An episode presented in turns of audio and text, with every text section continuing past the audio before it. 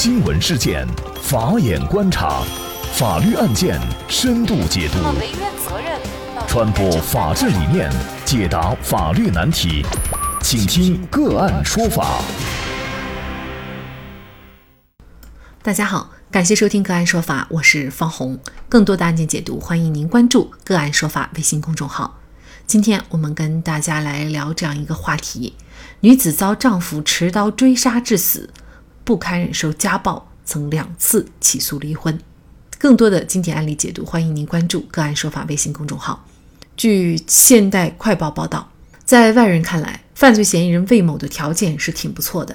他是南京某通讯公司的高级软件工程师。二零一七年离婚的魏某和同样有过一段婚姻的小董相识，但在两人相识后没多久，魏某就展示出暴力的一面。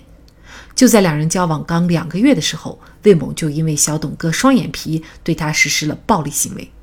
尽管如此，两人仍在不久后结婚。家暴只有零和无数次的区别。魏某完全诠释了这句话的含义。即使在两人的孩子出生以后，魏某依旧多次对小董进行家暴。二零一八年八月，因不堪家暴，小董在江宁区人民法院提起诉讼，希望和魏某离婚，但由于魏某坚决不同意。法庭没有支持小董的诉求。二零一八年十二月，魏某再次对小董实施家暴，邻居听到小董在家呼叫声，迅速报警，这才得以阻止魏某的行为。随后，两人正式分居。小董回到自己家中和母亲同住。针对魏某长期家暴的情况，二零一九年四月，南京市江宁区公安分局对他发出了家暴告诫书，告知他对小董的殴打构成家庭暴力，禁止他继续实施殴打等行为。否则，公安机关将依法追究。尽管警方发布了家暴告诫书，魏某并未有所收敛。二零一九年六月二号，小董和父母在某商场与魏某因为离婚一事爆发冲突。纠纷中，小董的父亲被推搡倒地，小董则被殴打致脑震荡、鼻骨骨折，后经鉴定构成轻伤二级。二零一九年九月初，小董第二次向法院提起离婚诉讼，法院拟于当年的九月三十号开庭审理。据刑事附带民事诉讼代理人介绍，两人结婚期间，魏某多次对小董实施家暴，其中有六次报警记录，魏某两次被传唤进公安部门，但这都没有约束魏某的行为。二零一九年九月二十六号，魏某抱着同归于尽的念头来到小董所住的小区，他随身携带两把铁锤、一支折叠刀，在凌晨五点三十分从自家出发，悄悄来到小董的家门口蹲守。为了防止自己被发现，魏某还用口香糖堵住了小董邻居家门上的猫眼。当六点三十分，小董打开房门准备外出上班，魏某立即手持铁锤上前对小董实施捶打，把他打入室内。随后，魏某也进入房中，并关上房门。魏某的动作惊动了小董的母亲，见到女儿被袭击，她立刻冲上前去，将魏某撞倒在地，两人扭打在一起。小董则趁势逃到门外进行呼救。在房间内，魏某用铁锤将小董的母亲击打，直到昏迷。随后掏出折叠刀，反身离开屋子，进入小区追杀小董。这时天还比较早，小区里并没有多少人。小董在试图向小区大门处逃生的时候，只遇到了一名中年女性居民。他拉着对方的衣角试图求救，但却没能阻止追上来的魏某。在持刀残忍杀害小董以后，魏某被赶来的小区居民制服。在庭上，魏某仍在为自己的行为辩解。公诉人问他为何不同意和小董离婚，他辩称两人有女儿，担心小董和其他男人生活在一起，孩子遭到他人性侵害。公诉人在庭上表示，侦查显示，魏某在2019年7月就从网上购买了作案工具，伺机报复，期间长期去小董家所在的小区蹲守，他的行为已经构成了故意杀人罪、故意伤害罪，建议死刑判决。刑事附带民事诉讼代理人表示，惨案发生以后，经鉴定，肖董全身共有二十六处伤痕，他的母亲被捶打致额骨骨折、脑震荡。魏某的犯罪手段残忍，造成的后果极其严重。肖董的家人不要求任何赔偿，坚决要求对魏某实施死刑，并立即执行。现代快报记者了解到，因为案情复杂，此案没有当庭宣判。那么，是不是魏某不同意离婚，这个婚就离不了了呢？魏某曾将小董打成轻伤。为什么不构成犯罪？魏某会被判处死刑立即执行吗？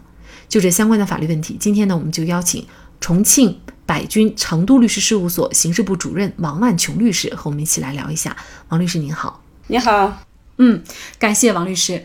二零一八年八月，因为不堪家暴呢，小董她曾向法院提起诉讼，希望呢和丈夫离婚，但是呢丈夫坚决不同意，所以呢法院也没有支持小董这个诉讼请求。是不是丈夫不同意离婚，这个婚就离不了了呢？呃，这个当然不是这样的啊，就是一方不同意的话，另一方通过向法院起诉是可以提出诉讼请求要求离婚的。根据婚姻法三十二条有一个规定哈，就是说男女一方呃要求离婚的，那么首先呢是有关部门进行调解，当然也可以不经调解呢直接向人民法院提出离婚的这个诉讼请求。呃，我们说因为国家对这个婚姻的离婚这一块呢。基于这个社会的稳定，那么一般来讲都是尽可能的是劝和不劝离，所以呢，就是有一个明确规定，人民法院审理离婚案件应当进行调解。也就是说，如果遇到离婚诉讼，那么调解是一个前置的程序。当然，如果说感情确已破裂、调解无效的，应当准予离婚。一般情况下呢，这个三十二条呢，它列了有几种情形，说是应当。离婚的啊，有效的情形之一，调解无效的，应准予离婚。呃，第一种情形呢是重婚或者配偶者与他人同居的；第二是实施家庭暴力或虐待、遗弃家庭成员的；第三种情形呢是有赌博、吸毒等恶习屡教不改的；第四呢是因感情不和分居满两年的；第五呢是其他导导致夫妻感情破裂的情形。啊，当然就是还有一种情况，就是一方被宣告失踪。另一方提出离婚诉讼的，应准予离婚。所以，我们从他这个应当准予离婚的情形可以看出来，诉讼离婚的唯一条件就是夫妻感情确已破裂。也就是说，其实法院这样的做法也是符合法律规定的哈。我们也注意到哈，因为小董的老公对她进行家暴，然后呢，南京市的江宁区公安分局还对她的丈夫。魏某发出了一个家暴告诫书，告知魏某对小董的这种殴打呢是已经构成家庭暴力了，禁止他继续实施殴打等行为，否则呢，公安机关将依法追究责任。但是呢，尽管有这样的一个告诫书，小董和自己的丈夫魏某在商场相遇的时候，仍然是被。丈夫魏某啊，打成了轻伤二级。这个告诫书它的效力是什么？可能我们大家就会觉得，这个告诫书是不是对于家暴行为者作用不大？您怎么看这个问题呢？公安机关出具家暴告诫书的法律依据呢，是根据目前我们国家的一个反家庭暴力法第十六条的规定，家庭暴力情节较轻，依法不给予治安管理处罚的。由公安机关对加害人给予批评教育或者出具告诫书，好，从法律效力上看呢，这个家暴告诫书它属于行政法当中的一个行政指导行为，也就是说，它只能说啊告诫你，相当于说一个警告一样，说啊你不能再这样做了，它是不具有这个其他的任何的强制性，也不会直接产生行政法律后果。它不像比如说行政拘留，那可以直接就剥夺你短期的人身自由，给你送到这个拘留所去哈。啊，所以他这种情况他也说得很清楚，他说是适用于没有达到需要行政处罚的轻微的家庭暴力。所以在这种情况下呢，相当于说先给你一个一个警告，一个告诫。所以说这个家暴书呢，在这种情况下，它是不具有这个其他的一些一些这个强制效力的。那么至于说你说这个把小董打成了轻伤，这个当然是构成犯罪的。我们刑法在二百三十四条是这样规定的啊。故意伤害他人身体的，处三年以下有期徒刑、拘役或者管制。呃，从这个案件当中来看，这个小董的这个打伤成脑震荡、鼻骨骨折，而且鉴定成轻伤二级。那么轻伤的话，就已经达到入罪的标准。在这种情况下，小董完全可以去公安机关去报案。夫妻关系也不可能说影响故意伤害的成立，因为这个故意伤害呢，只要是你达到他人伤害身体。这个结果达到这个轻伤以上，都可以追究刑事责任的，啊，所以说呢，这个是构成犯罪了。但是呢，如果构成犯罪，为什么在这个时候公安机关没有去追究他的刑事责任呢？呃，所以这一点上呢，我个人认为啊，这个公安机关的处理啊，对这个呃小董被殴打成这个轻伤的这个处理结果还是有问题。当然，可能也问询了呃小董的这个意愿。毕竟就是说，他们这个加害人和被害人之间呢，他是基于这种特殊的一种身份关系，因为他是夫妻嘛，对吧？那么就是说，如果说小董不追究啊，这种情况轻伤范围他是可以达成谅解的。谅解，但因为我们不太清楚这个地方，呃，肖董是不是说对这个丈夫进行了谅解？如果没有谅解的话，那么公安机关是应当追究刑事责任的。魏某最终还是把自己的妻子小董给杀死了，那么他的这种行为有可能会被判处死刑立即执行吗？这是可能的，因为刑法二百三十二条是这样来规定的哈，故意杀人的，处死刑、无期徒刑或十年以上有期徒刑；情节较轻的，处三年以上十年以下有期徒刑。啊，那么我们从这一条的规定可以看出，故意杀人首选的就是呃死刑。当然，同时说这个，根据刑法有四十八条在总则说规定说，呃，死刑的适用呢，它只适用于罪行极其严重的犯罪分子。对于应当判处死刑的犯罪分子，如果不是说必须立即执行的，他可以判处死刑，同时缓期啊，宣告缓期两年执行。所以，我们从这个刑法的这一条规定呢，可以看出来，那么这个死刑它是最严厉的一个一一个处罚措施，而且特别是死刑立即执行，那么直接就剥夺加害人的生命，在适用的时候呢，要求十分谨慎。我们目前就是说，整体很多年以来，我们的刑事司法政策都是少杀慎杀。我个人认为哈，就目前就是，呃，这个披露出来的这个信息啊，这个魏某哈，这个小董的丈夫，啊，他的行为属于这个可杀可不杀的一种情况。因为第一呢，毕竟他是基于这个家庭纠纷引发的哈，啊，这种情形啊，跟社会上的这种无端的去挑衅杀人，他还是不同。那么第二呢，就是当然也会考虑说。被害方哈，就是说这个小董的家人他是否谅解？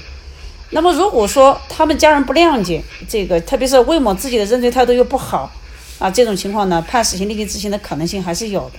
那么有网友就觉得哈，如果第一次法院就判决离婚的话，那么这种惨案呢是可以避免的。您怎么看呢？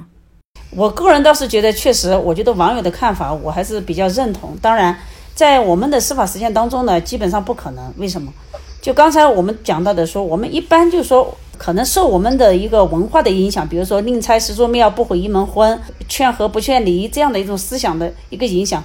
当然，从国家层面，他觉得家庭是社会的细胞，那么他可能觉得家庭破裂对社会的稳定并不利，所以他一般情况下第一次去要求法院判离婚，基本上都不会离，很少有说第一次他就判离婚的。所以网友认为说，如果第一次法院就判离婚，惨案惨案就可以避免。这种情况基本上在现实生活当中呢，基本上不太可能。呃，当然我们知道，其实家庭暴力这种情况哈，就是很多心理学家也指出，这个家暴是属于什么呢？有第一次，他就一定有 n 次。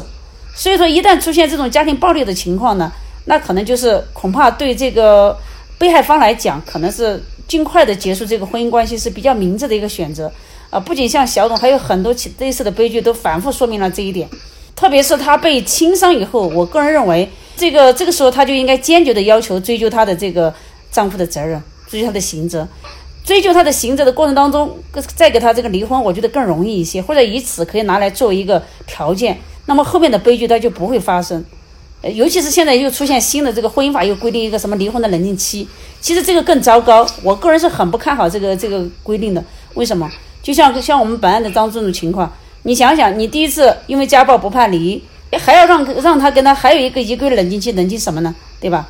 你这种情况下对被害方来讲是非常不利的，不利。我们这个这个婚婚姻案件当中的对这种家暴的这种被害人的保护非常不利，还非常弱，没有像国外这种，你必须在给他保持两米以内或者多少米以内不不准跟他靠近，这方面我们的做的这个配套的东西是没有跟上的。呃，所以我觉得网友这个说法，我理解，而且我也赞同。但是呢，就目前的司法实践来看呢，基本上不可能。应该说，受害妇女对于家暴必须零容忍。如果小董在被丈夫打成轻伤的时候就坚持要追究丈夫的刑事责任，或许不至于最终死在丈夫的手里。